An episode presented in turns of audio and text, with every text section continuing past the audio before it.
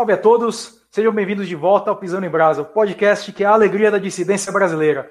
E esse episódio é para você que talvez enfrentou aí essa quarentena, esse lockdown, tem se olhado no espelho, sentido um pouco desconfortável, ganhou alguns quilos, é, ou você já, é, tinha ganhado vários quilos antes mesmo da quarentena e ganhou mais ainda, né? E está aí se sentindo um pouco angustiado, desconfortável, não sabe como resolver esse problema, já que as academias, parques e tudo mais estão fechados, né? Esse episódio é para você, né, que tem aí uns quilos a mais, você que é, é gordo, que é acima do peso, obeso, e não só para você, mas também até para o pessoal aí que é mais magrinho, que quer entender mais o que, que é esse universo, né, o que, que significa ser gordo. E para isso temos aqui convidados especialíssimos com a gente que já foram gordos antes, todos ex-gordos, é, que aí se engajaram no mundo da vida atlética, dieta e aprenderam a se esculpir, né? Que nem tá aí na capa do episódio, se esculpiram e hoje estão aí vivendo uma vida mais saudável. Vamos discutir algumas questões aí interessantes, né? Se é possível é, ser gordo e saudável ao mesmo tempo, se existe um padrão de beleza que é de alguma forma opressor com as pessoas que estão acima do peso e coisas aí desse tipo, né? Vamos discutir toda essa questão aí de gordofobia nesse episódio de hoje. Então vamos lá, para apresentar a nossa mesa de conversa hoje, temos aqui o camarada Gabriel Quintanilha, que é do Vale do Paraíba, trabalhador rural, atleta, né, powerlifter também, e vai compartilhar aí sua experiência conosco hoje. Seja bem-vindo, camarada. Salve, camaradas. É um prazer inenarrável estar de volta nessa mesa aqui e, porra, ajudar as pessoas, né, os ouvintes, aquilo que eu já, já faço meio que dentro da organização, que é poder ajudar a galera a começar uma vida atlética aí e deixar de ser um peso, né? Isso aí, muito bom, camarada. E vamos lá. E também fazendo parte da nossa roda de conversa de hoje, temos aqui a Aline Finkler, que já participou de episódio anterior nosso e que é artista, é, é artista focada em filosofia, em horror e também de certa forma é responsável por muita coisa aí um lado visual, artístico da Nova Resistência. Seja bem-vinda, camarada. Salve, pessoal. Salve pessoas que cansaram de ser gordas, que cansaram de não conseguir subir um lance de escada sem ficar morrendo. e um abraço para os meus fãs que ficam dando F5 no meu perfil, na esperança de printar algo pro dossiê. É isso. Tamo aí de novo. Isso aí. Hoje o pessoal aí, os gordinhos ressentidos vão, vão, vão chorar, vão chorar com esse episódio hoje, hein? Vão tirar vários prints. E também para fechar a nossa roda de conversa de hoje, temos aqui camarada Eliseu Gasparini, foi campeão estadual de levantamento de peso olímpico, é atleta, lutador, jiu-jiteiro e vai compartilhar aí sua experiência conosco hoje. Seja bem-vindo, camarada. Salve, camaradas. Estamos de novo aí. Muito obrigado. É um prazer estar aqui novamente.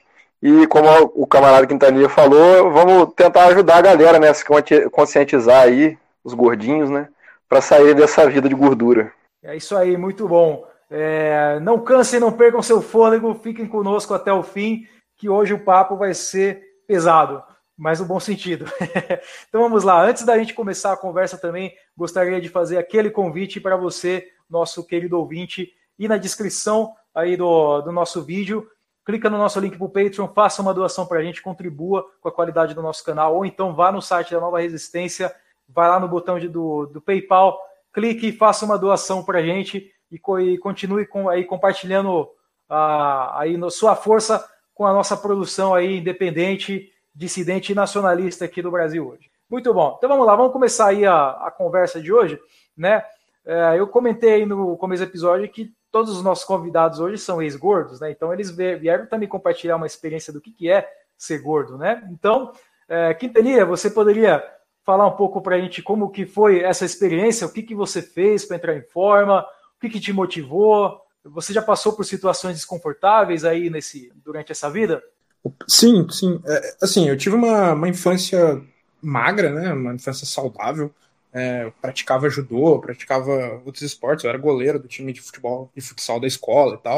Mas aí, tipo, você chega na adolescência, né? Você tem uma bomba de hormônios e você começa a ter que lidar né, com, com várias outras questões também, e aí você descuida do corpo, né? Foda-se, o adolescente ele não liga muito pro próprio corpo.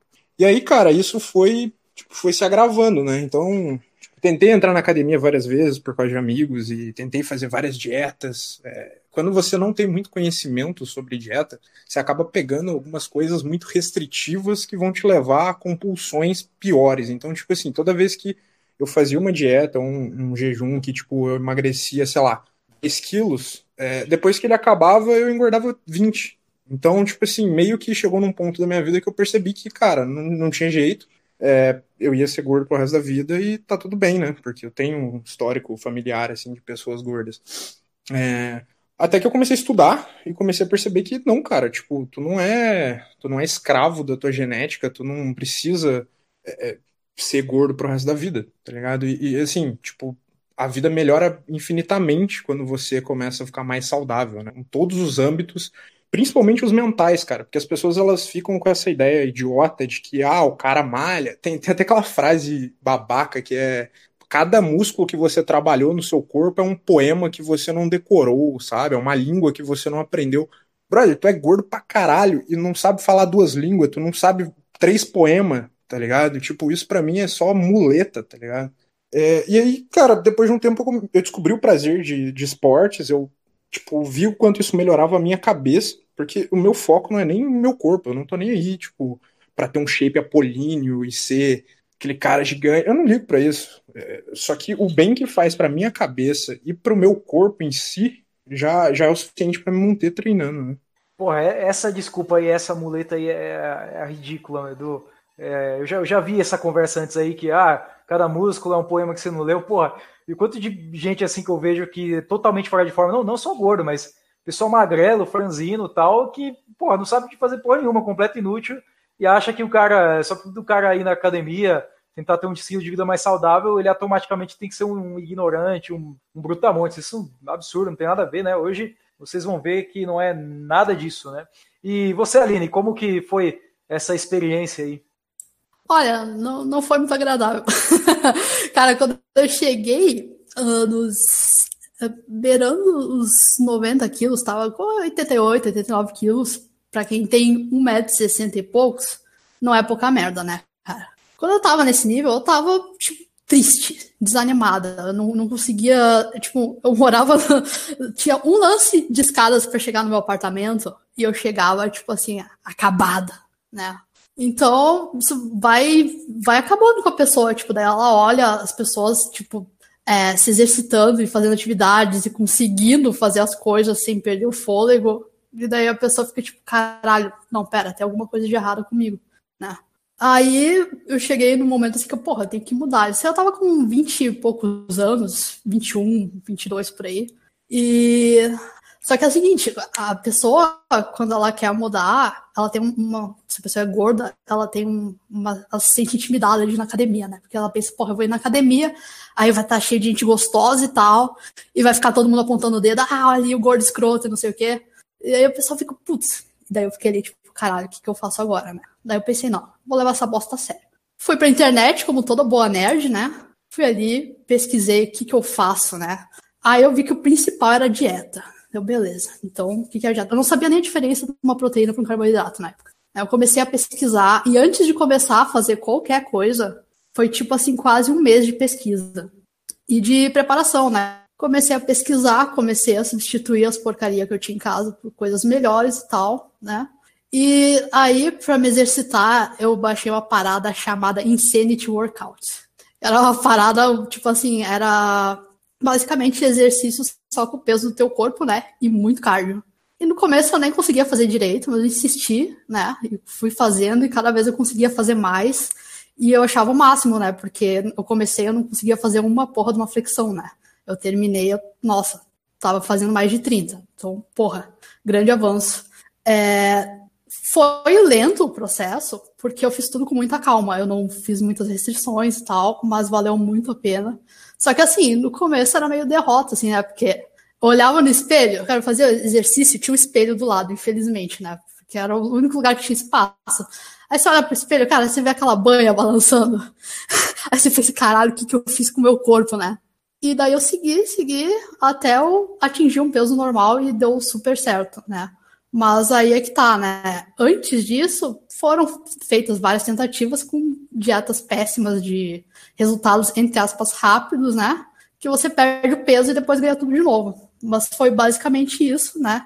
E desde então eu sei bastante sobre nutrição, né? dei minhas recaídas, especialmente nessa quarentena, né? Teve um tempo aí que eu até tava deprimida aí. O, o próprio Quintanilha me ajudou, né? Me motivou. E agora eu tô de volta no, no trilho ali e tá, tá tudo certo. Recomendo, me sinto bem melhor. Eu tenho alguns problemas de saúde que são preço desse, dessa época, né? Que eu fiquei tratando mal meu organismo, né? Mas as minhas dores reduziram e agora tá tipo assim, recomendo para todo mundo. Eu acordo, me sinto bem, vou dormir, me sinto bem. Mudem as suas rotinas, sejam pessoas melhores, vale a pena. É, pô, muito, muito legal o relato. E essa questão aí da academia se sentir envergonhado, né? É assim, falando do ponto de vista de um, cara que foi, sempre foi magro de ruim, né? Claro, não, não, não tem. É um mundo totalmente diferente, né? Mas mesmo para os magrinhos também existe um, essa questão aí de você se sentir meio intimidado na academia. Pô, você chega lá, o pessoal tudo grande, assim, né? Forte, levanta peso pra caralho e tal. E você chega lá magrinho, você se sente meio inferiorizado também, mas de certa forma isso acaba se servindo até como uma motivação para você continuar aí treinando, né? Quando você vê. Quando, assim, né? Existe uma conversa hoje que você não pode de jeito nenhum inferiorizar ou fazer as pessoas sentirem vergonha, mas às vezes o primeiro passo para a gente mudar para algo melhor é sentir um pouco de vergonha, né? Sentir um pouco inferiorizado. Não que você precisa acabar né, totalmente com a autoestima da pessoa, porque se a pessoa precisa de alguma mudança, ela precisa de alguma autoestima também, né? Mas, pô, é, isso é uma, uma coisa real e, e, pô, relato bem interessante mesmo. E você, Eliseu, como foi a sua experiência? Então, camarada, é, desde criança eu tenho, eu sofro de ansiedade. Até hoje eu sou, sou um pouco ansioso, inclusive. Mas por conta disso, eu era meio gordinho quando era criança, que eu comia assim compulsivamente, sabe? É, eu já tinha um histórico familiar, assim, de, de, de, pessoas, parentes gordos, né? Minha mãe, depois que me teve, é, teve que fazer cirurgia bariátrica, inclusive. Eu tinha, isso eu era criança também. Mas até que eu entrei no judô quando era criança, meus pais me matricularam no judô. E assim, lá eu descobri as artes marciais, sabe? E, e a partir daí eu pratiquei artes marciais praticamente a minha vida inteira. Uh, só que ainda assim eu não não cheguei no, assim, no ponto certo, sabe? Eu meio que entrei no efeito sanfona, sabe? Eu, eu emagreci, engordava, emagreci, engordava. É, aí cheguei na adolescência, e na adolescência eu comecei a praticar. É, comecei a praticar outras artes marciais. Comecei a praticar MMA, Muay Thai, Jiu-Jitsu. Uh, aí eu cheguei assim numa. numa. numa forma física bem, bem legal, sabe? Nessa época. Aí só que a academia que eu treinava fechou. Uh, aí eu parei de treinar luta, fiquei uns anos sem treinar. Uh, comecei a treinar levantamento de peso, crossfit, e do crossfit eu fui pro levantamento de peso olímpico. Uh, eu cheguei a competir aqui no estado, fui bicampeão aqui, bicampeão aqui dos, dos campeonatos estaduais.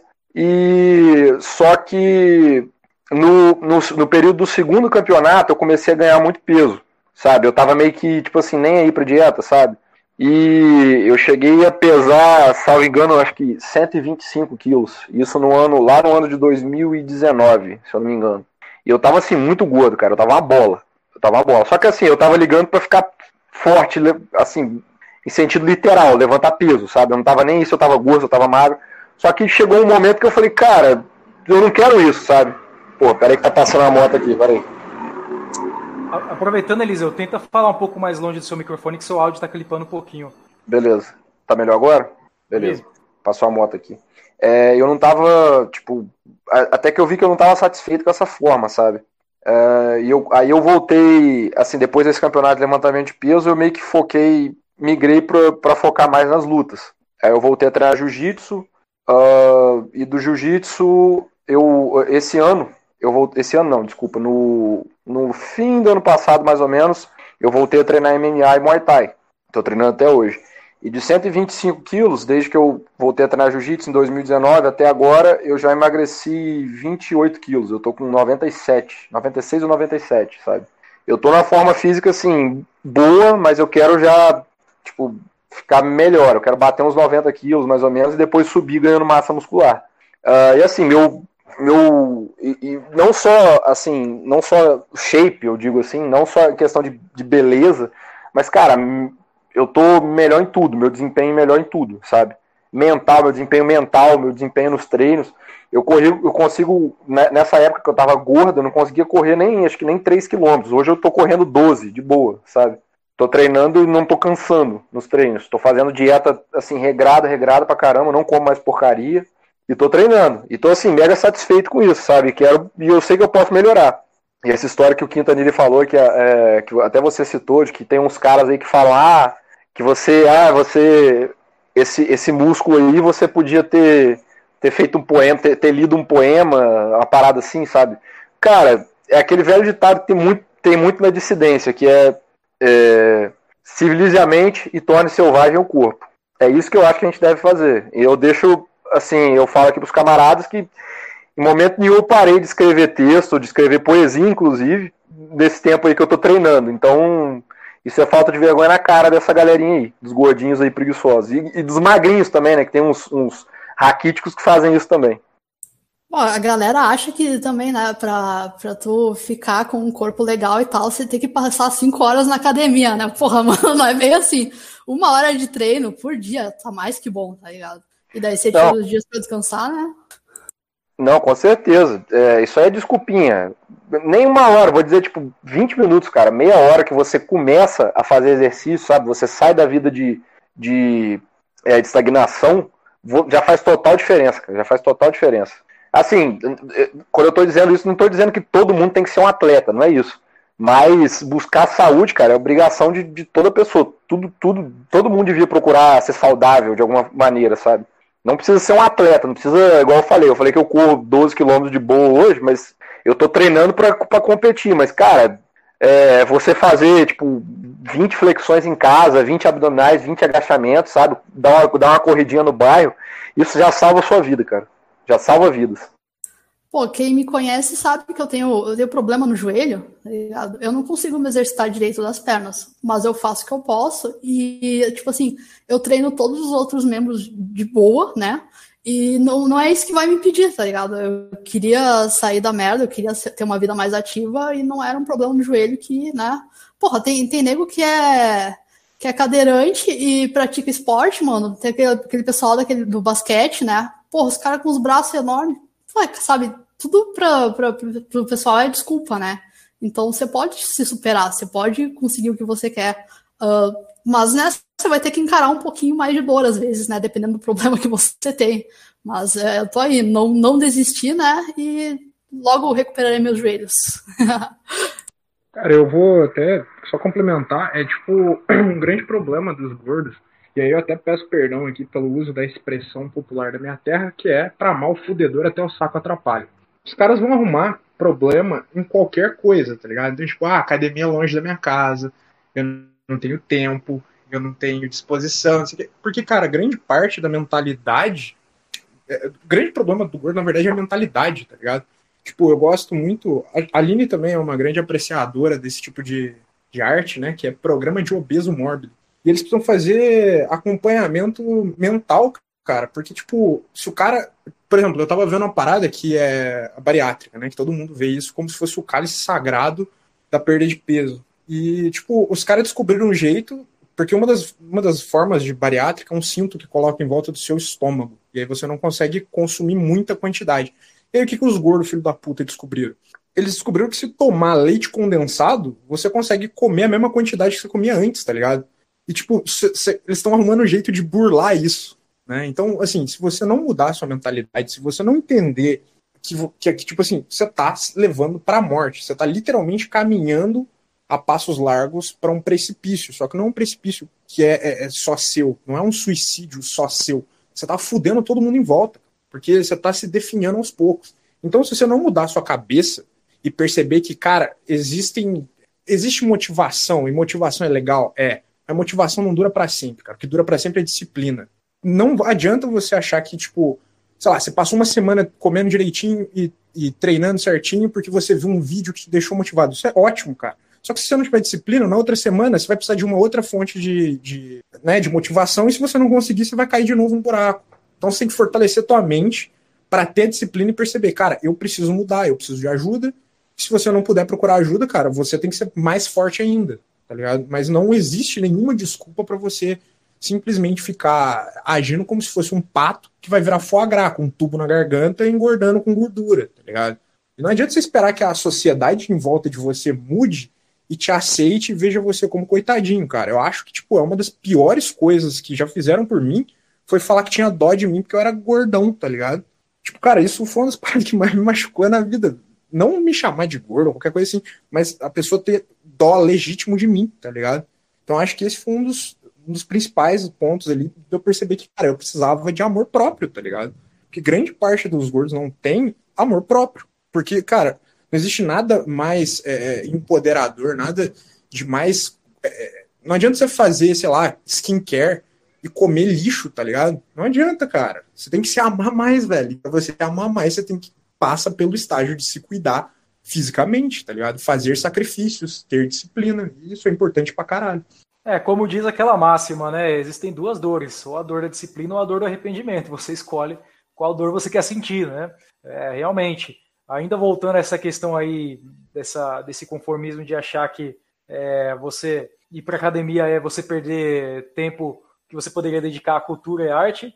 É, uma outra coisa que eh, nunca levantam aí né, no meio dessas discussões é que a própria prática de esportes, né, essa, essa questão de, de esporte, atividade física, ela pode ser totalmente artística, né? Quantas referências a esporte a gente não vê no mundo das artes também, né? É uma, eu acho que isso aí não realmente é, não tem cabimento mesmo. É, mas, pô, muito bom, muito legais aí os relatos é, e interessantes. Mas assim, uma pergunta aí para os camaradas que é a seguinte: é, existem, existem pessoas que são assim naturalmente inclinadas a ganhar mais peso e a serem mais gordinhas, né? Por exemplo, eu eu pratico judô, né? Interessante também notar como a, a, o incentivo de esportes já logo cedo faz uma diferença muito chave, né? O judô é um esporte público que, por ser olímpico, ele tem esse apoio público e muitas crianças acabam tendo o primeiro contato com o judô é na escola mesmo, escola pública. Então, para você ver, quando existe um incentivo público aí de esportes, isso faz uma diferença mais tarde, né? Eu, por exemplo, comecei a treinar judô porque eu já tinha treinado judô quando era criança, né?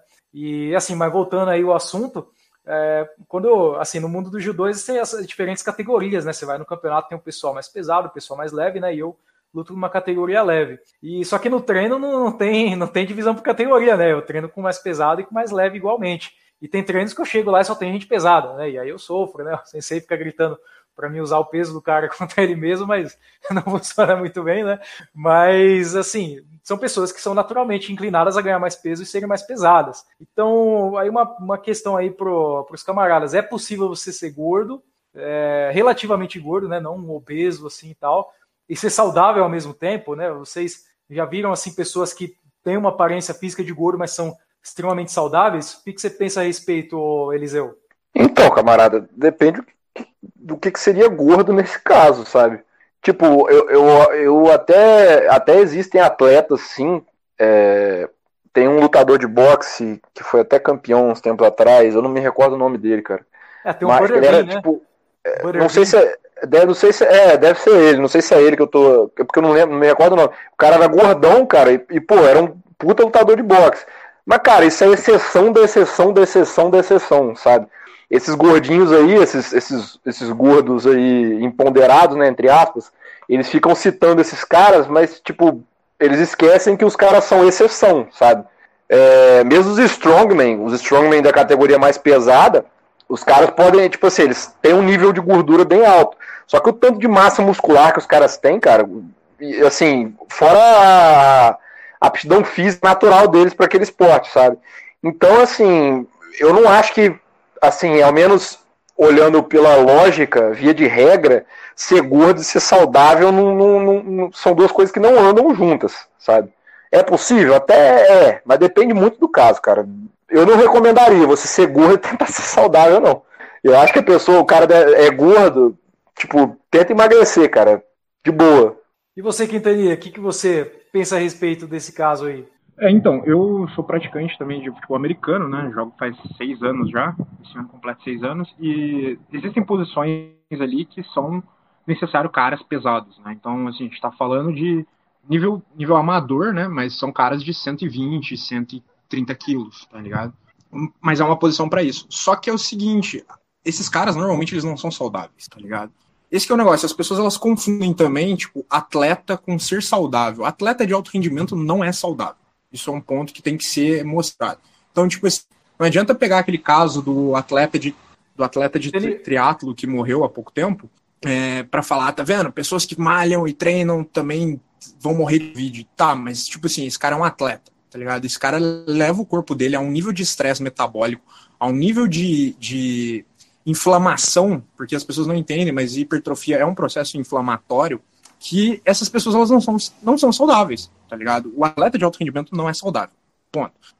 Depois disso, é bom falar, por exemplo, foi citado o caso do Butterbean, né? Que, que é um, um puta, uma puta lenda do boxe e tal, e agora tem um outro campeão gordo, que é mexicano, que já falou que vai emagrecer, inclusive. É, é bom lembrar que essas pessoas, antes de serem símbolos de gordura, elas eram atletas é, é, com potencial muito grande nas suas categorias, né? Então, assim, antes de você pegar um exemplo de, por exemplo, um Bjornsson, né, que é o atual homem mais forte do mundo, ah, mas ele é gordo. Tá, mas tu tá vendo o esforço que ele faz por trás disso? Tipo, as pessoas elas não conseguem compreender o pré-campeonato, tá ligado? Toda a preparação. Essas pessoas não são gordas porque elas estão deitadas na cama assistindo Netflix e comendo, tá ligado? Tipo, não existe uma única pessoa no mundo que falou assim: eu tô tentando engordar, tá ligado? Porque é um processo natural, é a parada mais fácil do mundo. Não existe um coach de engordar, tá ligado? Você não precisa estudar para engordar. É uma parada que só você largar a mão. Então, tipo, eu vejo essa parada mais como um bode expiatório, assim, das pessoas. Lógico, deve existir alguém que é gordão e saudável. Deve, cara, mas, tipo assim, é, é, acho muito arriscado você levar sua vida a um ponto que você tá obeso para você ver se você pode ser saudável ou não, tá ligado? Tipo, porque normalmente a mente vai adoecer no processo, cara. Essas pessoas, elas são. É, propensas a ter mais depressão, mais ansiedade, des, de, é, descontar suas frustrações, felicidades e tudo. Eu, eu, falo isso de experiência própria, cara. Quando eu tô feliz, eu quero comer, tá ligado? Eu não, tipo, eu ainda tenho um pouco disso na minha mentalidade de tipo, porra, eu tô triste, eu deveria comer uma comida de consolação. Eu tô feliz, eu tenho que comemorar com comida, eu tô triste com tédio. Tudo isso você acaba descontando na comida. Então isso é fácil, cara. Isso é a parada mais fácil do mundo. Difícil é você é, saber jogar esse sentimento para outras coisas. Então não adianta achar que, tipo, ah, não, mas eu sou saudável, eu faço tudo. Cara, sei, mano. Agora que você tá jovem, você faz. A gente vai ver quando você tiver 30, 40 anos, que começar a dar sinal de, de mau uso, né? De desgaste. Ah, então, é, eu até cheguei a comentar em outro podcast que o, o, pessoal, eles têm a mania de pegar a exceção da, da regra, né? e usar para propagandear como se fosse um fato, como se fosse aquilo, né? Então o cara pega ali, ah, é, tem um atleta e ele é gordo, ah, olha ali, né? Gordo consegue fazer isso, gordo consegue ser fit, não sei o quê. Um, um, um exemplo que eu acho é, bem louco que aconteceu no ano passado, acho que foi ano passado ou ano retrasado, teve uma modelo plus size, a Tess Holiday. Plus size é, né? Enfim, é um modelo bem grandinha, né? É, ela saiu numa revista uh, na Inglaterra, uma matéria que era tipo assim: é, o título da matéria era uh, Forte, Fit e 136 quilos, né? Então, porra, assim, forte ela até pode ser um pouco, porque ela tem que levantar todo o peso dela, né, cara? Mas assim, fit, porra, manda ela fazer uma prova pra Polícia Civil pra ver se ela é fit, cara. ela vai cair morta na metade do caminho, assim, que é, é um negócio é pesado né? Então o pessoal quer propagandear isso como se, ó, não, mas gordo consegue tudo, porque hoje em dia todo mundo consegue ser o que quiser, né? Tipo, o pessoal quer impor um mundo de fantasia, cara, mas a, quando a vida real vem atropela eles, eles não querem aceitar, né? Tu não vai achar uma pessoa do tamanho da Tess Holiday com 80 anos, né? Se tu achar, ela vai ser exceção da regra, ela não vai ser a regra. É, pois é, é muito bem comentado aí pelos camaradas. Eu acho que a definição aí é o que, que é. O problema é a definição, né? O, o que, que é a segura aí desses padrões. Esses atletas realmente eles fazem um esforço físico sobre-humano e justamente por isso eles às vezes caem em situações que não são muito saudáveis, que não Quintanilha comentou, né? Eu já conheci aí uma, algumas pessoas que foram atletas de alto rendimento e que se colocavam em situações assim que ficavam doentes constantemente, por exemplo, né? Viviam pegando gripe, tendo dor de cabeça, Alguns, assim, quase morreram porque tinham que perder peso para entrar em uma categoria, em algum campeonato. É, e, tipo assim, o cara perder 10 quilos em uma semana, por exemplo. Claro, ele não vai, ele não vai perder 10 quilos de, de gordura, ele vai perder muita coisa de líquido ali. É uma coisa arriscada mesmo. Mas atletas de alto nível, eles fazem isso e é uma coisa muito arriscada, né? E, e a gente, pelo menos nós que não somos, somos meros mortais, né, podemos aproveitar, né, de fazer exercícios para ter uma vida saudável mais interessante mais divertida até. É, pô, aqui que não, não, tem nada como você sair com os amigos assim, curtir, por exemplo, uma trilha, uh, conseguir subir um morro assim, caminhando sem morrer, querer parar no meio do caminho porque você está sem fôlego, sabe? É fazer uma pedalada, uma caminhada em algum lugar, sem, sem medo de que você vai ter que parar no meio do caminho porque você não aguenta mais, né? E, e não, não, não só gordo, né? Já, já teve casos, por exemplo, eu fui sair para pedalar com um cara que eu não via há alguns anos, e pô, o cara pedalou dois quilômetros que a gente teve que parar porque começou a vomitar e não aguentava. O cara era magro, para ver como as coisas são, né? Uh, você pode, o cara, assim, acho que a, a questão aí então tá aí até o que, que se considera então como saudável, né? O que se considera como é, gordo, né? Realmente, né? Uh, mas muito bom, camaradas. Vamos lá, então. O próximo tópico aí que eu gostaria de perguntar para vocês é o seguinte, né? É, vocês acreditam que os hábitos alimentares aí que vocês tiveram na infância é, influ, influíram de alguma forma no fato de vocês terem é, ficado gordos mais tarde? Vocês acham que esses hábitos alimentares que o pessoal incentiva com criança hoje é, tem um papel importante na, na obesidade? O que, que você pensa a respeito, Aline? Ah, então, cara, eu não tive. É, sobre alimentação, eu não tive educação alguma na, na minha infância, né? uh, do, do, tempo do meu pai, o que ele passou para frente, é que a criança gorda era criança saudável, né? Então a criança tinha que estar gordinha e tal. Então desde pequena eu não aprendi o que, que era uma, uma porção ideal para o meu tamanho, né? Eu sempre comia bem a mais do que eu deveria, né? E como meu pai trabalhava muito, ele era ausente, né? Então, é, pegava, é, ia no mercado sozinha, comprava porcaria às vezes na conta e tal. E, tipo assim, mesmo na escola, na época, o que ensinavam, isso aí é, é terrível, né? Eu lembro que eu aprendi na escola aquela pirâmide alimentar que usavam nos Estados Unidos. Acho que ela foi feita em 1992. Foi o Departamento de. De uh, Departamento de Agricultura dos Estados Unidos. Né? Eles fizeram aquela pirâmide onde a, a base da pirâmide, o que tu deveria consumir mais era o carboidrato, né? E o que menos tu devia consumir era a gordura, sem especificar que haviam gorduras boas, né? Enfim, eu aprendi isso aí na escola. Então você pensa, você levar essa educação e querer crescer de uma maneira saudável, né? Eu disse, quando eu cheguei aos 20 anos, 20 e poucos anos, que eu tava lá podre de gorda, é, é, eu não sabia a diferença entre um carboidrato e uma proteína, né? E o pessoal também é, caía naquele conto de que toda gordura fazia mal, né? Então, e, e que alimento é, light e diet fazia bem, sabe? Tem também toda essa questão da, da indústria fit, que quer te empurrar um monte de coisa é, shake, isso e aquilo, né? A pessoa vai, vai crescendo e não sabe mais o que, que é saudável e o que, que não é. Né? Precisa de muito tempo de pesquisa. Eu passei muito tempo pesquisando para aprender, né? Na minha infância não rolou nada disso, né? Eu cresci gordinha, fui educada dessa maneira aí com essa pirâmide maldita, né?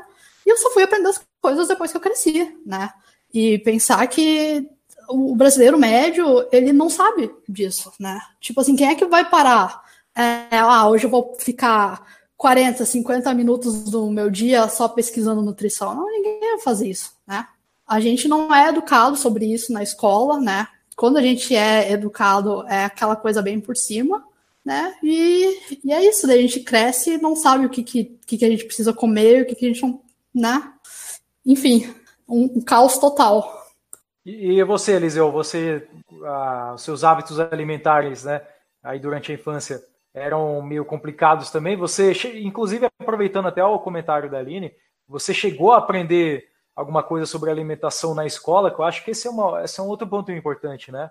Sim, sim, a minha situação, cara, foi bem parecida com a da Aline, sabe? É, eu, desde criança, eu sempre comi de tudo. Eu nunca tive, tipo assim, é, nunca fui igual a maioria das crianças, só quer comer doce, esse tipo de coisa, não. Sempre comi de tudo, vegetal, legume e tal. Só que, tipo assim, eu não sabia o que, que era melhor que o que, sabe? Meus pais sempre me deram de tudo, tanto o que é bom quanto o que é ruim. E na escola eu aprendi a mesma coisa que a Aline aquela pirâmide alimentar bosta. Então, é, comigo foi mais ou menos a mesma situação, sabe? Eu comecei a tipo, entender melhor disso já depois, já no final da adolescência, é, já lá perto dos, dos 16, 17 anos, quando eu comecei a, a meio que estudar mais sobre alimentação, quando eu, é porque nessa época eu estava treinando pesado já e tal, aí que eu comecei a entender, sabe? Hoje eu, eu faço acompanhamento nutricional, é, hoje eu, é porque eu preciso, como eu, eu treino para tipo, nível de competição mesmo, alto rendimento, que como o camarada Quintanilha falou, já deixo claro aqui que de fato não é saudável, é saudável na questão alimentar, mas em, em outras questões não é saudável, é, para você ter uma lesão é tipo um instalar de Deus, mas enfim, hoje eu faço acompanhamento nutricional e tal, mas na época, cara, desde criança eu não, não sabia nada. Minha alimentação era muito bosta, sabe? E você, Quintanilha, o que, que você pensa aí a respeito dessa questão? Cara, é, ao contrário dos camaradas, eu tive. Tipo assim, eu, eu também eu tive uma infância meio pobre, né? Então, essa parada de tipo, você escolher o que você vai comer era uma parada que, que era destinada, assim, tipo, a, a comemorações, eventos e sei lá, uma forma de premiação, assim, que eu tinha em casa, né? Então, tipo, ah, você tirou uma nota muito boa no ano e passou de ano, então você pode escolher o que, que você vai jantar. É, eu lembro de, tipo assim, quando, quando eu morei no Rio Branco, no Acre, meu presente de aniversário foi uma pizza, tá ligado? Então, tipo, meio que isso entrou na minha cabeça como, tipo, ah, se você vai comemorar alguma coisa, você, você merece escolher o que você vai comer e tal. Então, acabou que isso, mais para frente, né, desenvolveu vários problemas alimentares, né? Então, na minha adolescência, assim, tipo, se eu fazia o mínimo de esforço para conseguir alguma coisa, eu já me, me recompensava, né? É como se eu fosse, sei lá, o cachorro do Pavlov, só que sem o sino, né? É, mas, tipo, lidar com isso foi bem, foi bem tranquilo, assim, porque, tipo, meus pais, eles sempre fizeram eu comer de tudo, né? Tirando vísceras, que agora é um problema que eu tô tendo de poder introduzir vísceras na minha alimentação, porque tipo, meus pais não comem, né? Então, minha família inteira não come. Então, colocar agora tá sendo bem difícil, né? De acostumar de novo.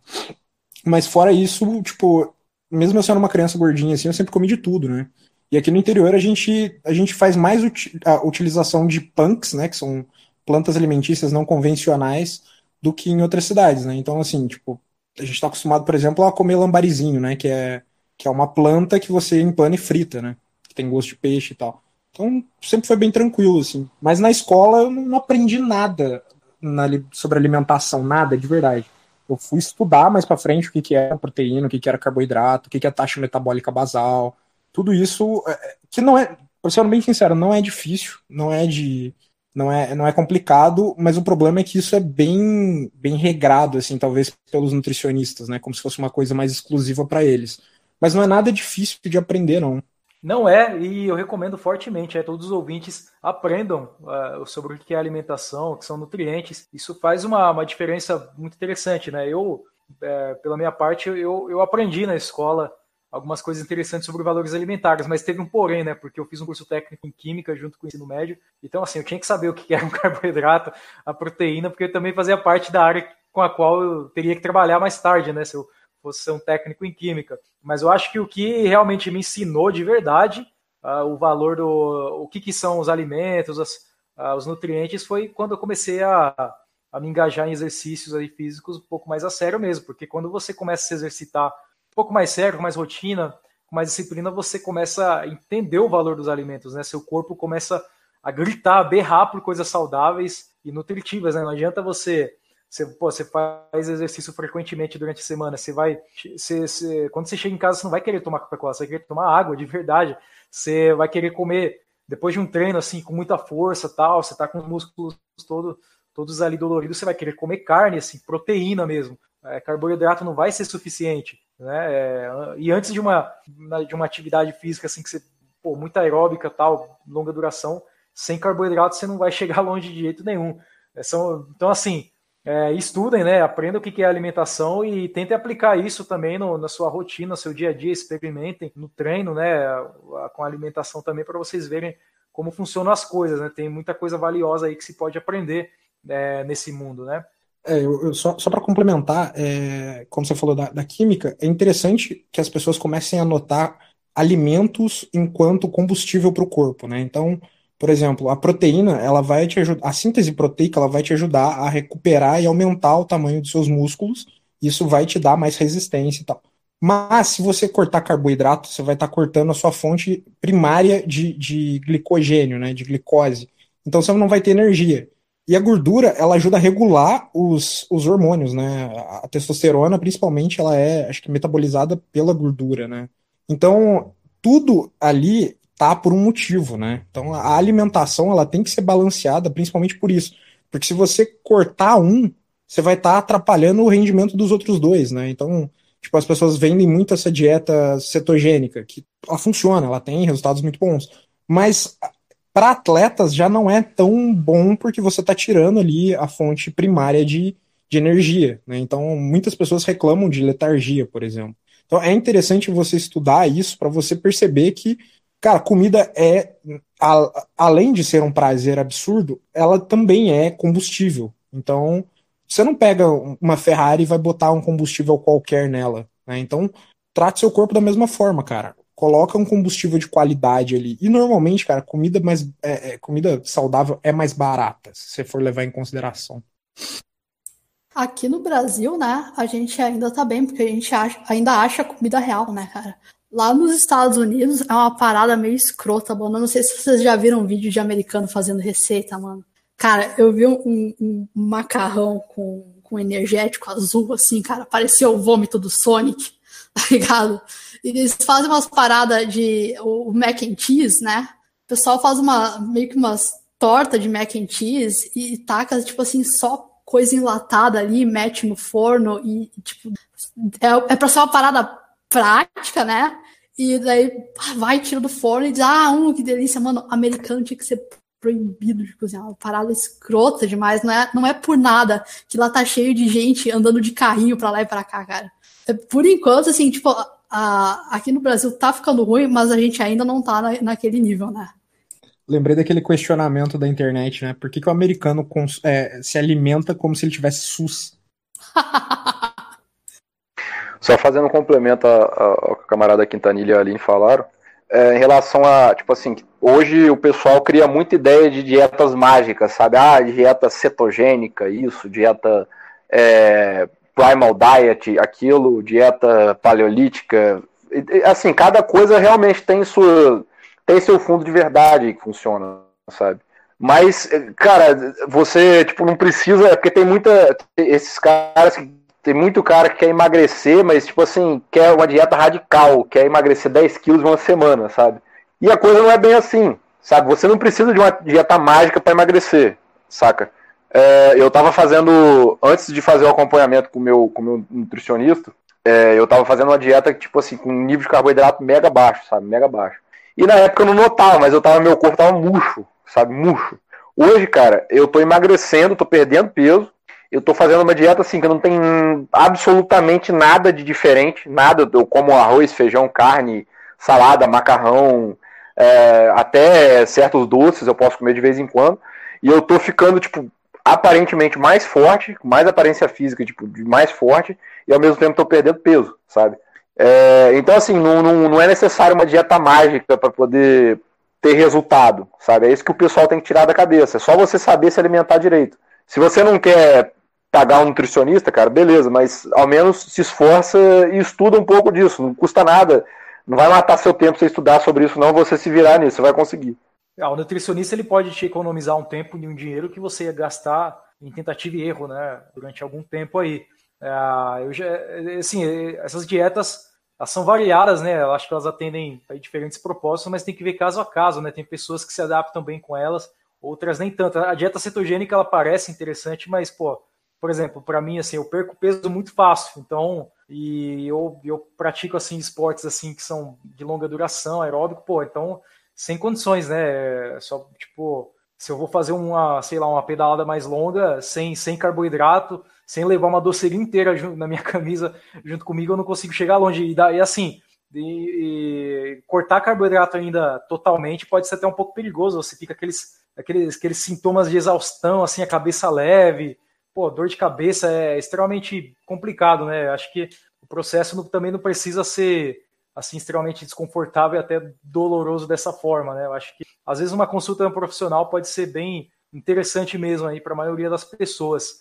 E, E, e falando ainda um pouco sobre é, alimentação, você, Quintanilha, né, eu gostaria de saber de você o seguinte, né? Como, como você é assim, um trabalhador rural, tal, acho que eu já vi você comentando algumas coisas a respeito. Você acha que um, um certo retorno a uma alimentação mais tradicional, mais local, poderia ser uma solução para esse problema de obesidade? Porque, por exemplo, se comenta que se sociedades tradicionais ou num tempo um pouco mais antigo, mas nem tão antigo assim, é, não era tão comum problema de obesidade. E que aí, com toda essa industrialização, tudo isso aí começou a virar um grande problema. Você acha que um caminho seria um, se voltar a uma alimentação mais tradicional, mais local, uma, uma, produção local também? Eu tenho completa convicção que sim, cara. É... O problema é que, assim, como a alimentação ela deixou de ser uma, uma parada local, né? Deixou de ser nacional, na verdade. Né? Boa parte do que a gente consome no Brasil mesmo, uma boa parte não vem do Brasil. A gente acaba trazendo, por exemplo, o trigo vem da Argentina, né? e várias outras coisas vêm de fora. Quando a, a alimentação ela é local, cara, é que assim, eu falo isso de um ponto de vista de alguém que é do interior e viveu aqui quase a vida inteira, né? Então, não sei como é, como funciona nas grandes metrópoles. Mas aqui, cara, tipo, você tem pessoas que abatem animais e o animal vai ser aproveitado 100%. Então, você não vai ter uma alimentação só das partes nobres e carne de primeira. Você pode se alimentar de outras partes também, que são tão nutritivas ou mais do que as partes principais, né? E, e cara, é bizarro, assim, eu recomendo que todos vocês peguem um pacote de biscoito, um pacote de bolacha, dependendo de onde você vem, é, é, e leia você ver a quantidade de açúcar que tem naquilo ali, né? É, é tipo, é bizarro ver que, o, o, quão, o quanto a, a, comida industrializada ela é, ela é veneno, cara. Tipo, ela é literalmente veneno é, que você tá dando pros seus filhos, né? Não tem necessidade de uma criança tomar refrigerante, por exemplo. O, o próprio Nogueira, esses tempos atrás, você postou, né, que você estava fazendo kvass e fez um outro refrigerante. Cara, aquilo é infinitamente, sei lá, muito mais saudável do que qualquer refrigerante industrializado ou qualquer bebida industrializada, né? Até se você for pegar água com gás, ela que é industrializada, ela tem muito mais sódio do que uma água normal, né? Então, é... Pois é, e, e, uma coisa assim irônica nessas bebidas aí eu fiz, que eu até postei, né, o Kvass, o Tepache, é que, embora você coloque muito açúcar neles, eles não ficam super açucarados depois, né, por causa da fermentação. E ainda tem probióticos, muito melhor que refrigerante, qualquer coisa desse tipo. Sim, sim. Não, e, e por exemplo, tudo que é feito de forma natural, né, tudo que você produz em casa ou que você consome de alguém que está produzindo, ela não vai passar por processos é, de pasteurização, por exemplo, que vai matar muitas das bactérias que vão ajudar a sua flora intestinal, né? é, não vai passar por processos também de, de colocar produtos para é, de, de para man... cara como é que fala isso? Para manter esse produto mais longevo né? Conservantes. É, e isso tudo faz muito melhor para sua saúde né então acho que sim cara a gente tem que voltar a consumir do, do produtor local consumir de hortas comunitárias locais e tudo isso é mais barato é melhor para o bolso e é muito melhor para sua saúde né e aí, passando aí para um outro tópico, né? Eu comentei aí no começo do episódio, né, na abertura, sobre a questão da pandemia, né? Eu falei que esse episódio, de certa forma, é dedicado para o pessoal que ganhou uns quilos na pandemia. E o e que, que vocês pensam a respeito disso, né? Eu, eu, pelo menos, né, eu percebi que esse momento de pandemia causou um boom, assim, uma explosão de alguns esportes, né? É, por exemplo, antes de começar a pandemia, eu comecei a andar de bicicleta para ir para o trabalho. Aí chegou no ano passado, na pandemia, teve uma explosão, assim, muita gente indo para a rua pedalar correr, muita gente fazendo exercício.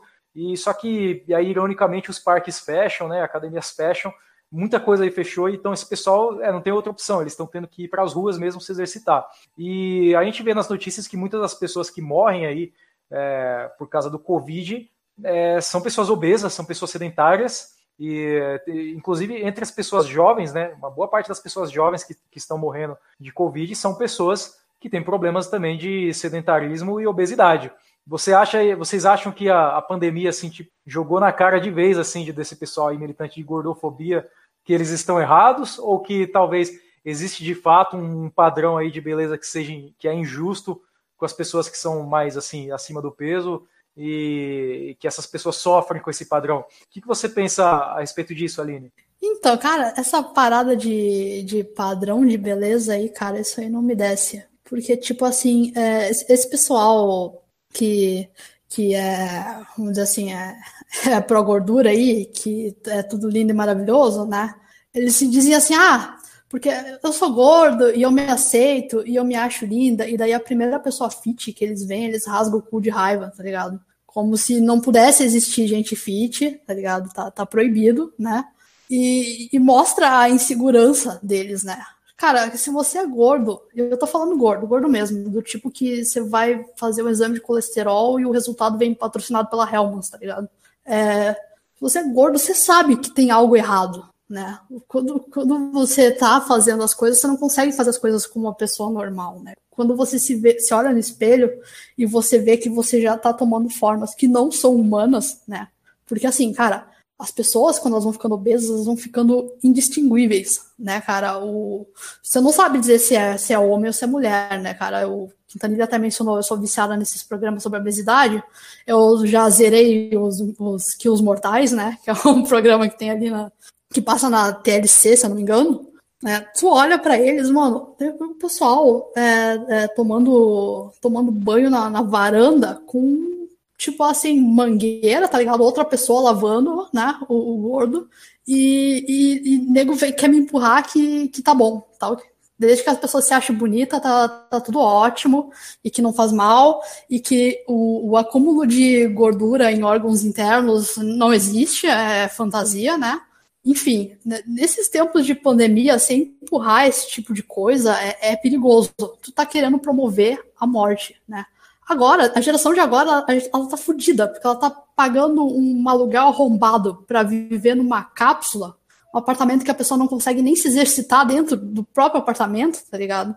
E daí chega o lockdown, você não pode sair, você não pode se exercitar dentro do seu cubo, né? Porque tem gente que vive em em apartamento que é tipo uma caixinha de fósforo. Eu já morei em um apartamento assim lá em Porto Alegre, eu não conseguiria nem fazer flexões no chão, se eu, nem se eu quisesse.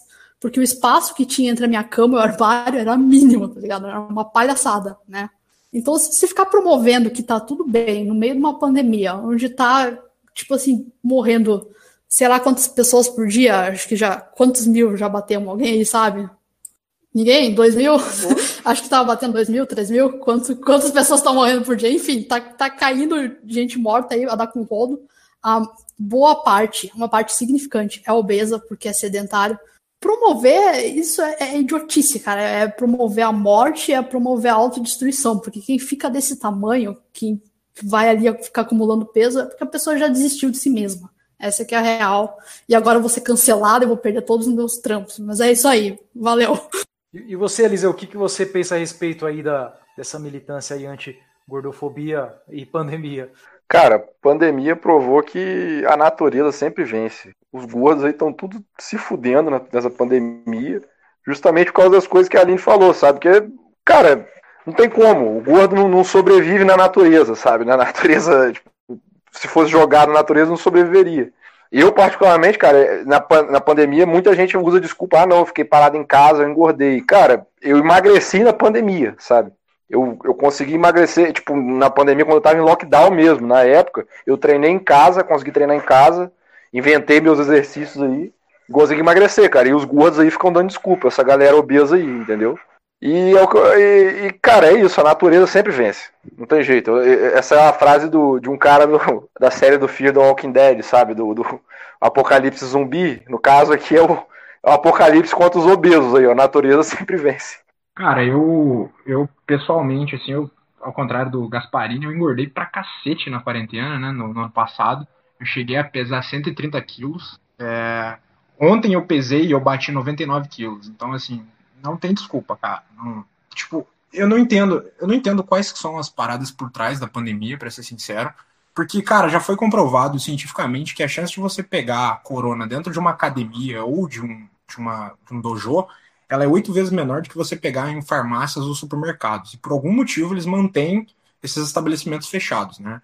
É, eu conheço dois donos de academia assim que já faliram.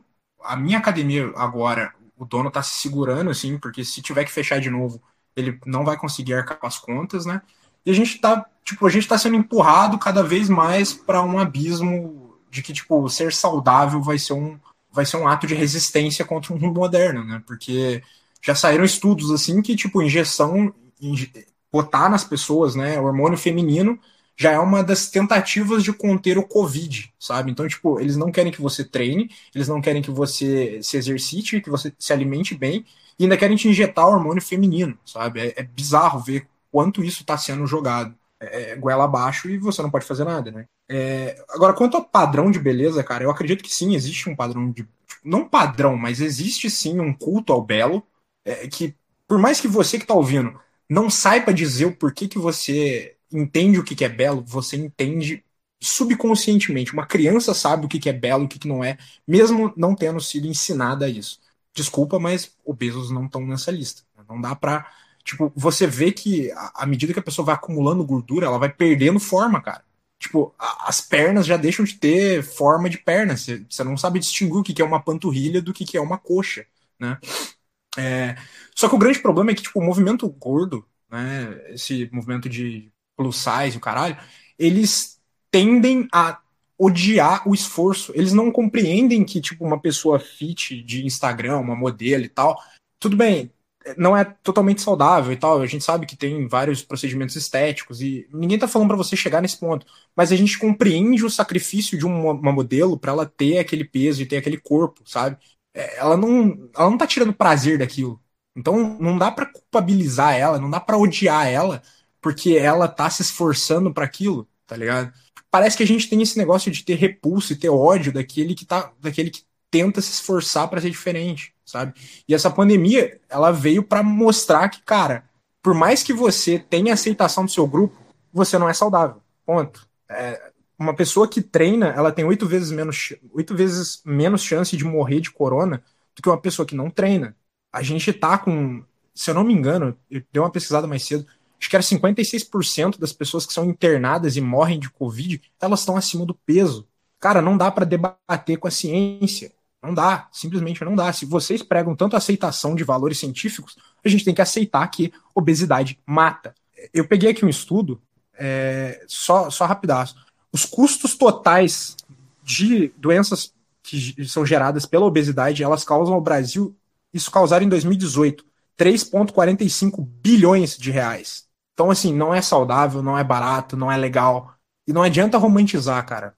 Não adianta. Não, e agora tem uma parada também que, assim, agora não, né? Porque agora as academias estão tudo fechando. Mas tem, uma parada que, de, de, uma onda de, de academias que elas não querem te incentivar a, a emagrecer ou a ficar forte ou a pôr nenhuma, tá ligado? Porque basicamente elas colocam tanta proibição que, tipo, treinar lá é, é tu continuar mal, sabe? Porra, tem uma. A Smart Fit, né? Que proíbe deadlift. E aí? Porra, se eu não me engano, eles têm até meio que regra de vestimenta que, que tipo. Enfim, os caras, tipo assim, acho que se tu for fortão e chegar no, numa academia dessa, eles te expulsam. É uma parada meio absurda, tá ligado? Porque se você é uma pessoa que treina e que tá com o corpo em dia, a sua existência ali dentro deve ser proibida, porque tá oprimindo o pessoal que é gordo. Pô, é uma palhaçada isso aí. E o irônico de tudo é que, pô, o pessoal mais ali, com shape mais legal, é o, são os mais fiéis, né? A academia, né? Estão sempre ali pagando as mensalidades. Mas, pô, essa situação aí do, do lockdown é absolutamente absurda e ridícula, né? Eu, pô, eu fiquei extremamente aborrecido quando a academia de natação que eu tava fazendo teve que fechar. Pô, não, não, não tinha aglomeração ali, não, não tem como, era impossível ter aglomeração ali naquele ambiente de treino. E, e assim, você, e, e, não é só são as academias, não, as academias fechadas, mas os parques também estão fechando, né? A, gente, por exemplo, eu fui num, num, parque aqui em São Paulo, o parque estava fechado, você tinha que, inclusive você tinha que pagar ingresso para usar o parque, você tinha um tempo limitado ainda para você usar o parque, era um parque público. É, tinha ciclovias aqui que, por exemplo, não é ciclovia, né? Mas eles fechavam a rua ali uma estrada para o pessoal andar de bicicleta no fim de semana, fecharam também por conta de que é aglomeração, dizem que é aglomeração e tal. Então, assim, é absurdo. A gente não, não tem mais, não, não pode ter mais acesso à alimentação saudável, a gente não tem mais acesso a lazer, não tem acesso mais a, a local de treino. Então, pô, o que a gente vai fazer da vida então?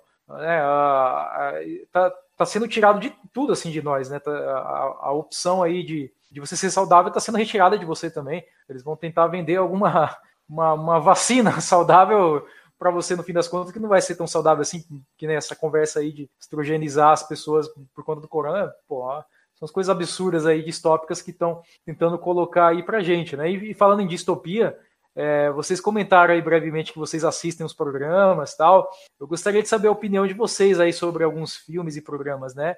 É, primeiro, esse programa aí que vocês disseram, eu não me recordo o nome, sobre esses casos aí bizarros, né, de pessoas obesas.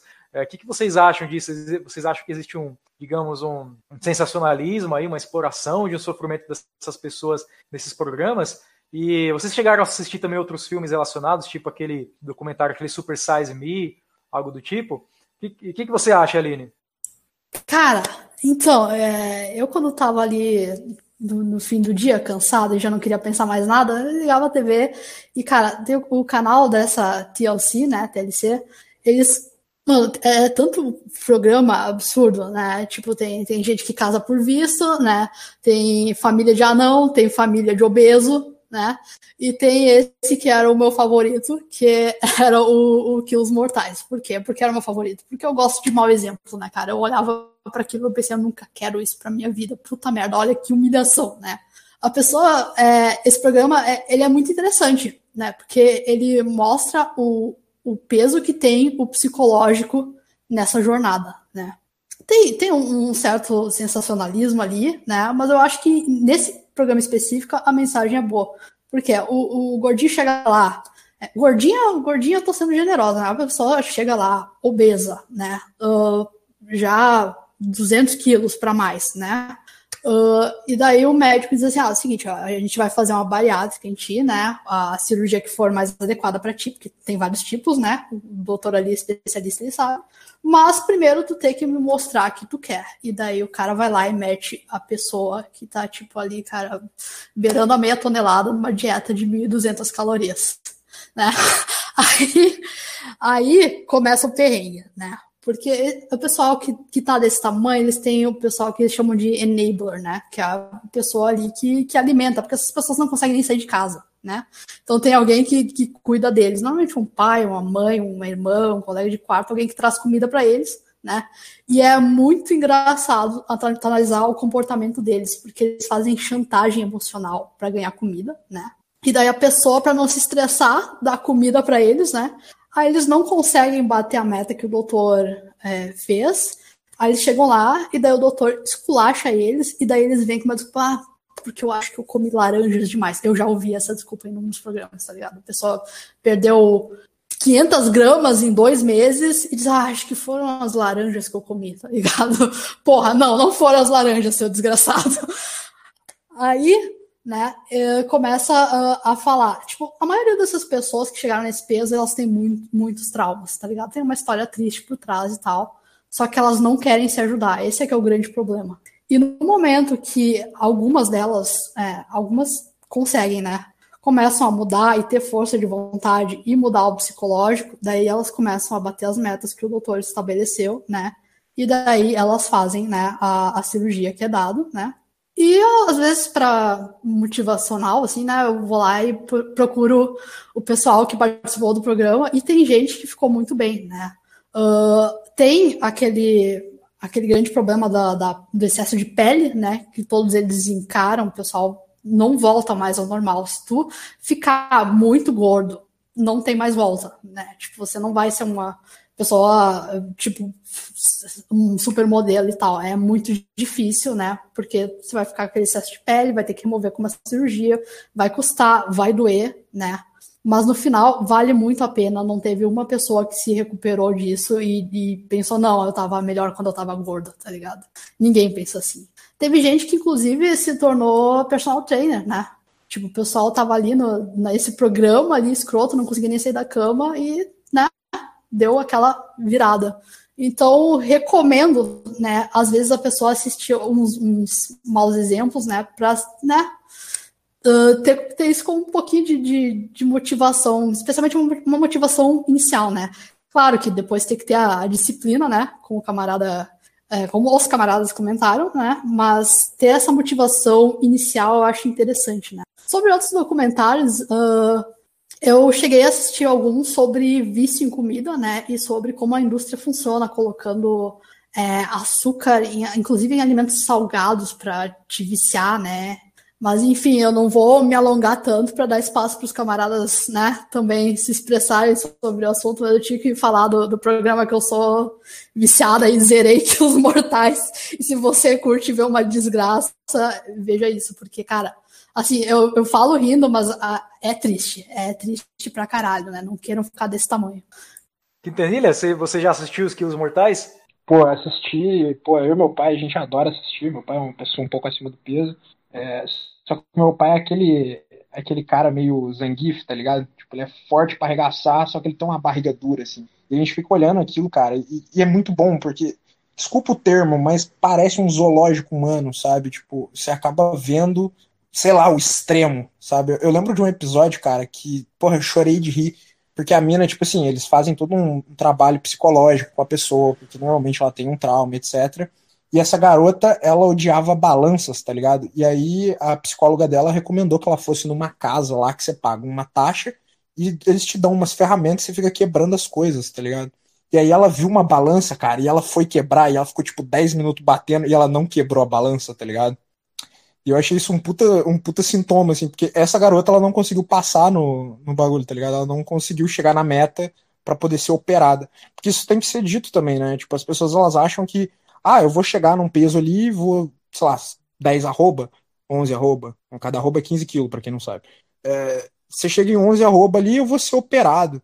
Cara, a chance de tu voltar atrás da, da operação, né, porque você não mudou a sua cabeça, é muito grande. É muito grande. Eu vou dar um exemplo aqui: tem, tem aqueles caras do Jovem Nerd. Né? Fizeram bariátrica, fizeram propaganda de bariátrica e de como aquilo ia mudar a vida deles, e os caras continuam gordos. Então, assim, não é não é porque você vai ser operado que vai mudar sua vida, cara. Então tudo isso passa pela disciplina, né? Eu vou eu assisti uma entrevista um tempo atrás, um podcast chamado A Deriva, que ele entrevistou um cara que o cara tipo tinha 160 e poucos quilos e sozinho, né, usando a dieta flexível, ele chegou a 88, né? E hoje em dia ele tá tipo fazendo propaganda disso, porque tipo o cara, o cara tipo tinha hipertireoidismo, o cara tinha pressão alta, o cara tava diabético e o cara mudou a alimentação dele. E assim, não é sacrifício, cara. Você não precisa. Esse é o grande problema. As pessoas elas acham que com sacrifício absurdo elas vão chegar lá. E não é, cara. Você não precisa fazer um sacrifício absurdo.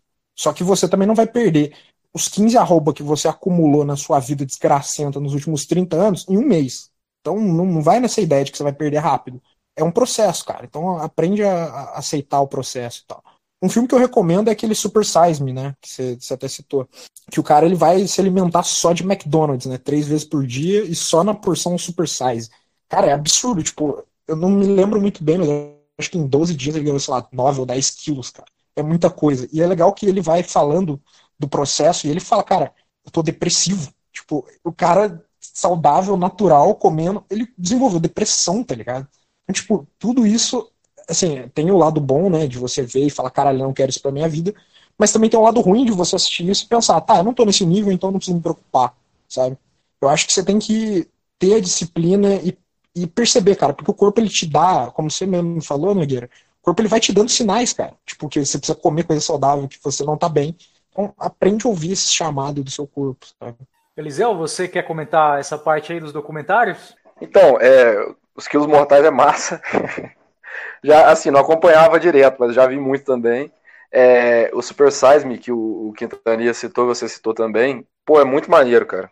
É muito maneiro. É muito maneiro, assim, no sentido de que é muito, é, muito informativo, sabe? E, cara, é absurdo. Conforme o camarada Quintanilha falou, é, tipo assim, é uma, é uma parada absurda. O que que, que, que a alimentação pode fazer com a pessoa, o dano que pode causar não só no corpo, mas na, na sua mente, na sua vida inteira, sabe? É bizarro. E, cara, tinha um documentário no YouTube, mas se eu não me engano foi retirado do YouTube, inclusive, que se chamava Açúcar. O nome do documentário era esse, Açúcar. Cara, foi um, assim, documentário, um puta documentário que eu assisti, bicho. Que falava, o cara, o cara era um, é um australiano, não, não me recordo o nome do cara. Eu sei que ele não era um atleta e tal, mas ele tinha uma vida, assim, saudável, sabe? Ele se alimentava é, relativamente bem, praticava atividades físicas, nada, assim, muito é, extremo, praticava atividades físicas, acho que nem todos os dias, três vezes por semana. E ele resolveu fazer. Ele resolveu fazer, tipo assim, é, a dieta dos americanos, se alimentar como um americano mediano. Aí ele pegou e, e, antes de fazer isso, ele, ele chegou a fazer exame de sangue e tal. Aí o médico falou com ele, cara, você tá entre, tá entre os 10% mais, mais saudáveis aqui da Austrália, sabe? Os cidadãos mais saudáveis. Aí ele foi para os Estados Unidos, eu, ele, não, não, me recordo se ele chegou aí para os Estados Unidos ou se ele continuou na, na Austrália, mas enfim. Ele pegou a alimentação média dos americanos e começou a se alimentar assim. Cara, no final das contas, bicho, o cara desgraçou a própria vida, sabe? Ele viu a merda que era, a forma como, como os americanos especificamente se alimentavam. Com essa, com essa alimentação rica em açúcar, em gordura ruim, sabe? E, cara, aí que você vê que, tipo, a alimentação, cara, na sua, pode salvar a sua vida, sabe? Pode destruir a sua vida e pode salvar a sua vida. É isso que a galera tem que ter consciência. Conforme o camarada Quintanilha falou, você tem que saber que o seu corpo está pedindo ajuda, sabe?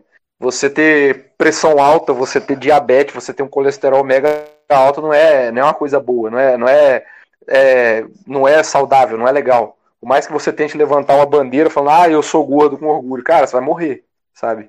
Então é, é uma coisa que todo mundo tinha que ter consciência. É, eu gostaria de aproveitar aqui e recomendar um, um filme que eu assisti, acredito que tenha no Netflix disponível. É um filme que chama O Mínimo para Viver.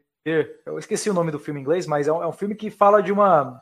Aí já é um outro lado da história, né? Estamos falando de obesos, mas o filme trata de uma menina anoréxica que é extremamente obsessiva com a questão do peso dela. Mas no filme também tem outros personagens que eles são obesos tal e ela tem que conviver, né, numa casa que eles têm que passar por algumas metas de alimentação e todos eles estão nesse estado assim, digamos, anoréxico de, de, não comer absolutamente nada, né? Então, acho que é importante a gente ter esse, esse cuidado aí também de é, tem, que, tem, que, tem que haver um equilíbrio saudável aí das outras coisas. Não pode ser uma, uma dieta totalmente é, assim, de, de, você deixar de comer qualquer coisa, né? Criar uma distorção sobre o seu próprio corpo, mas também não pode ser um foda-se, eu vou comer o que quiser também, né? Acho que aí estão algumas sugestões aí boas aí para o pessoal que está nos acompanhando assistir é, mais tarde. Inclusive, até nesse sentido aí de, de, você ver você a si mesmo, né? Sua alimentação de uma maneira distorcida, até voltando à questão aí de padrão de beleza opressivo, é, assim, né? Uh, o pessoal fala do bodybuilder, né? Tal, que é um padrão de beleza muito irreal, que pô, aparentemente é opressivo, mas pô, é um outro mundo ali, né? São atletas profissionais, não é um mero mortal que vai conseguir chegar ali, né? Até, até porque existe um outro tipo de investimento que é feito aí no, na no carreira do body, bodybuilder. Mas por outro lado, eu acho que a, a cultura de bodybuilder ela pode ser uma coisa muito saudável.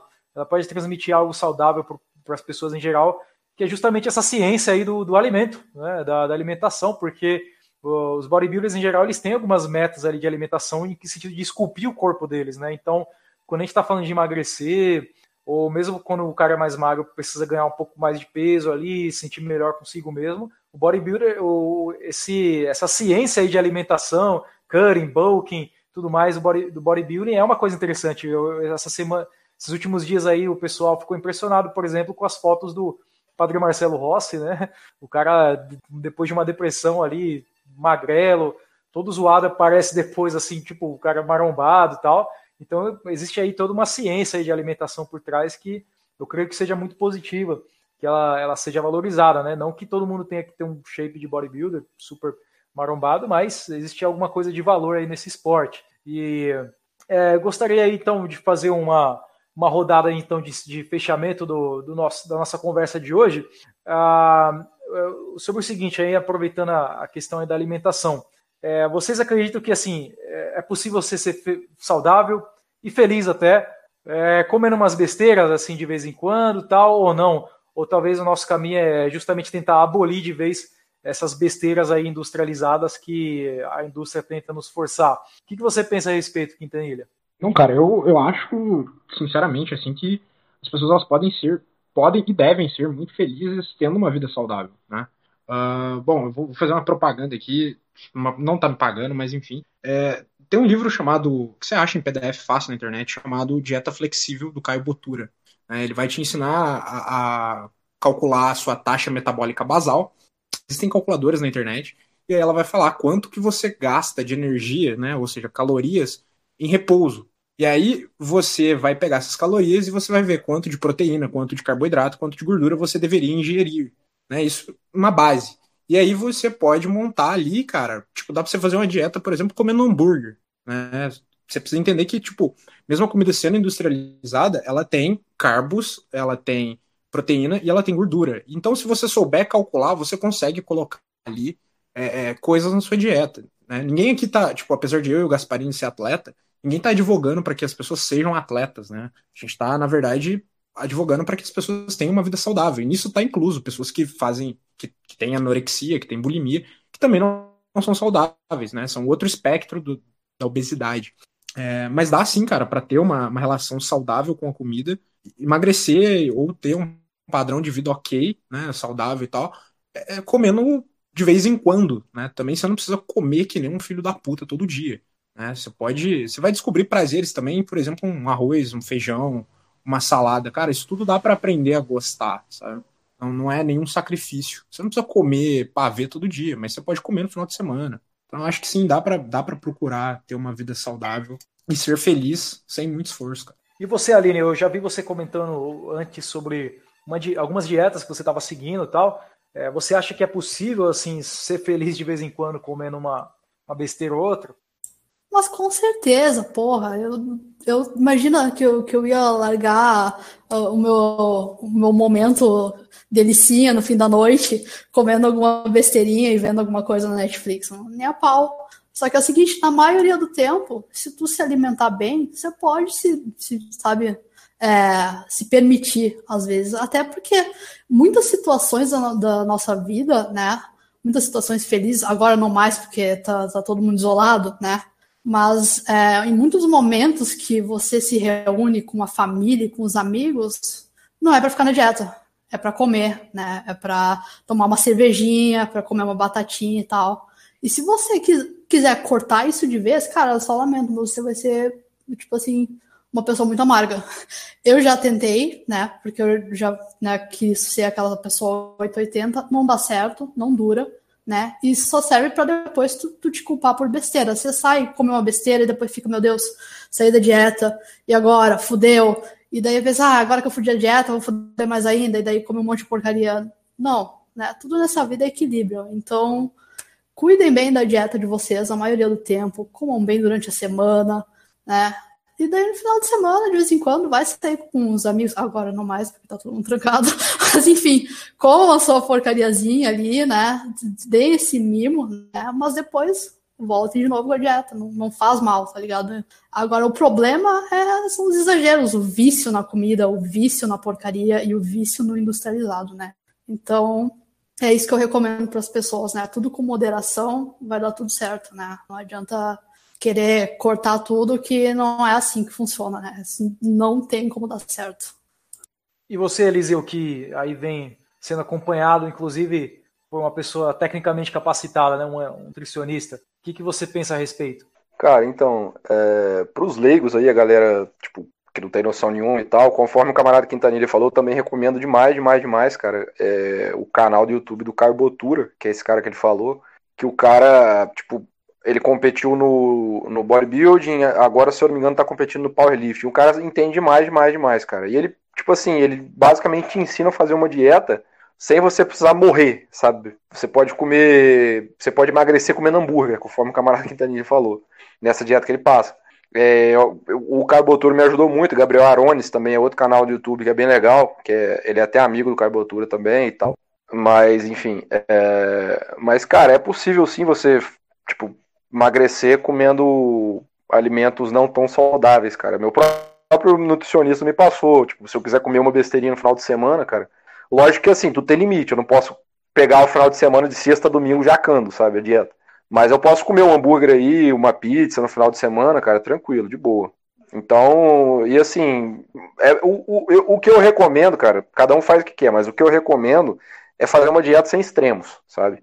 É comer de forma balanceada, quiser comer uma porcaria no final de semana, sem exagerar demais também, tranquilo. É, é só ir devagar que você consegue chegar longe. É, eu tenho que admitir que eu tenho porra, um fraco terrível para coisas açucaradas. Mas eu acho que isso está relacionado um pouco às coisas que eu faço, né? Porra, preciso de carboidratos demais, né? Porra, adoro, adoro bolacha. Mas assim, eu como geralmente sem medo de ser feliz, né? Porque eu sei que eu vou gastar depois, né? Ah, perco peso muito fácil e tal, acabo gastando. Mas é uma, uma coisa interessante, né? Não, não, não, é necessário fazer um sacrifício, uma coisa super dolorida uh, para ser saudável. É, inclusive, eu comentei daquele boom de esportes que teve por causa da pandemia. Uma coisa que eu noto, por exemplo, às vezes eu faço umas pedaladas para umas outras cidades e assim, é uma distância um pouco longa. E o pessoal vai em grupo, assim, vão grupos assim, é, muita gente assim, adulta, assim, mais velha, pedalando em grupo, conversando, tem uma certa diversão ali.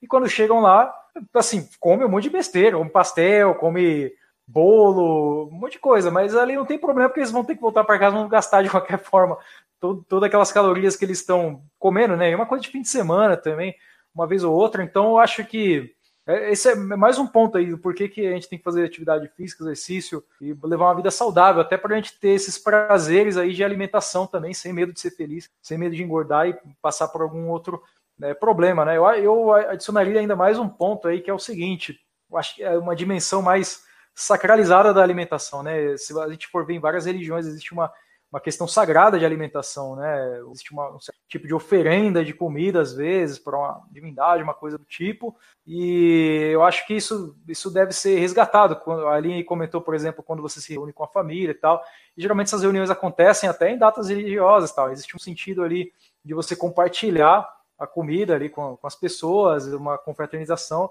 e isso tem um valor muito importante, né? Não dá para você chegar lá e ficar ali de boca fechada, totalmente sendo chato numa ocasião dessa, né?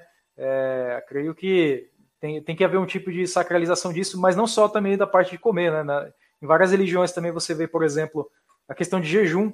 Eu acho que até essa experiência do jejum, de uma provação, de você se privar durante algum tempo, até valoriza mais ainda o, o prazer de alimentação mais tarde, né? É um tipo até de purificação é, para muitas religiões aí, né? Ah, por exemplo, teve, foi a Páscoa aí esse último fim de semana e aí muitos, muito pessoal aí cristãos tal faz um tipo de dieta, um tipo de jejum em sentido de purificatório até, né? Acho que esse é um outro aspecto interessante a ser abordado em questão de alimentação. Mas é isso aí, camaradas. Muito obrigado pela participação. Gostaria de fazer uma rodada de encerramento, suas palavras finais. Deixem palavras de uh, motivação ou talvez de advertência aí aos gordos que nos assistem e também aos magros indolentes. É, Quintanilha, gostaria de começar? Opa, então, gostaria de finalizar com o seguinte: é, eu sou um cara que eu gosto muito de frequentar academia e meu treino ele dura mais ou menos duas horas, duas horas e meia. Gostaria de dizer para vocês que é, se você tá com medo de ir para academia ou receio, porque acha que as pessoas vão ficar te olhando porque você é gordo, porque você é magro, cara, ninguém ali tá se importando com você. Essa é a maior, a maior sinceridade do mundo. É, Ninguém tá te olhando, ninguém tá te julgando. Talvez te julguem porque você tá com uma roupa muito apertada ou coisa assim, mas isso é uma parada que rola na sociedade, cara. Então, se você for pra academia, cara, se empenha, faz o seu melhor, tenta aprender. A, aprende a gostar do processo, cara. O processo é gostoso demais. É muito bom você se sentir bem consigo mesmo. Essa, essa é a parte mais importante, você estar bem consigo mesmo. Então, Faz dieta, faz academia, procura, se você tiver mais dinheiro, procura um treinador, procura um nutricionista, um médico, faz exames e, cara, cuida da sua saúde, porque fazer um pouquinho de sacrifício todo dia é muito melhor do que ter que fazer um sacrifício absurdo quando você estiver velho. Né? Eu conheço, eu tenho amigos que são diabéticos, cara, eu não consigo imaginar como deve ser uma vida sem poder comer açúcar, né? Sem poder consumir carboidratos da forma que você preferir. Então, assim, cara, bota na balança. Você prefere fazer um sacrifício por dia ou ter uma vida miserável depois dos 40, 50 anos? Escolha sua, boa sorte na vida. É isso. Liberdade, justiça, revolução. Aproveito até para dar até mais um conselho aí na linha do que Quintanilha falou. É, você, a opção não é só apenas uma academia de musculação, né? Existe uma, um pensamento de que para você ser fit, você precisa necessariamente fazer musculação na academia de musculação. Tem pessoas que não gostam, isso aí é compreensível. E academia de musculação, se ela parece uma coisa meio complicada, até que você não fica muito à vontade, existem outras opções, por exemplo, artes marciais. Inclusive, dentro das artes marciais existe toda uma cultura de acolhimento, de, de você criar amizade. Quando em uma das academias de jiu-jitsu que eu treinei, tinha um, um rapaz que ele falou que ele tinha a minha altura, assim, tal, meu mesmo peso que eu, pô, eu, eu sou bem leve. Uh, e o cara falou que ele pesava 90 quilos, começou a treinar jiu-jitsu, emagreceu. O cara, pô, uma outra pessoa, ele mostrou foto minha, fantástico. Ele incentivava todo mundo ali a treinar, o pessoal incentivava ele. Tinha um pessoal mais gordinho ali que era incentivado e tal. Esse, essa cultura de acolhimento em esporte, ela existe também. Né? Às vezes você pode fazer amizades ali, pode conhecer pessoas que vão te ajudar, vão treinar junto com você, né? É, por exemplo, no, no, ciclismo também, que eu já comentei várias vezes aí no episódio, existe essa cultura também, o pessoal anda ali em pelotão, um ajuda o outro tal, uh, no meio da estrada também. É, e vários outros esportes que esse, esse, tipo de cultura também existe, acolhimento, de motivação e de você treinar em grupo. Então, a, a opção, existem outras opções também, né? É, e se você gosta de musculação de academia, arrume um parceiro de treino. Isso faz uma diferença é bem interessante também. Né? E, Aline, suas palavras finais? Então, para a galera que está ouvindo, eu vou dar, vou falar uma coisa que eu ouvi um, um artista que eu curto falar. É, tipo, ele disse assim: o seu cérebro, ele é um terrorista. Ele vai te sacanear, ele vai querer te sabotar. Mas você não pode negociar com terroristas. então, é isso, né? O, o, você tem que aprender a dizer não para si mesmo, né? Especialmente quando você está ali mal e acha que, que ah, o, sei lá, um sundae de chocolate do tamanho da tua cara vai resolver. Não, não vai resolver. É, esse é o conselho que eu, eu tenho para dar. Você aprenda a se conhecer, a conhecer o seu próprio corpo, a ver o que te faz bem, o que te faz mal, né? Porque cada corpo é uma sentença, cara. Eu, por exemplo, tem gente que, porra, fica bem pra caralho fazendo jejum intermitente. Se eu fizer, eu fico na merda. Não é para mim. Porque eu conheço meu corpo, né? Eu, uh, eu cheguei a remover a vesícula, passo mal é, se eu ficar muito tempo sem comer e tal, meu estômago fica muito ácido, né? Daí tem que ficar tomando aquela aguinha com limão, enfim se conheça, aprenda a se disciplinar, aprenda a dizer não, né? Porque o teu cérebro vai querer ficar no sofá tirado vendo Netflix o dia todo. Não escute o desgraçado, né? Puxe a sua própria orelha e deixe de, de ir para esse caminho horrível que é tu perder a tua mobilidade, tu ter problema de saúde aos 30, 40 anos, né? não vá nessa direção, não recomendo. Eu tô pagando por algumas coisas que eu fiz na minha juventude, né? Minha saúde não é mais a mesma coisa, né?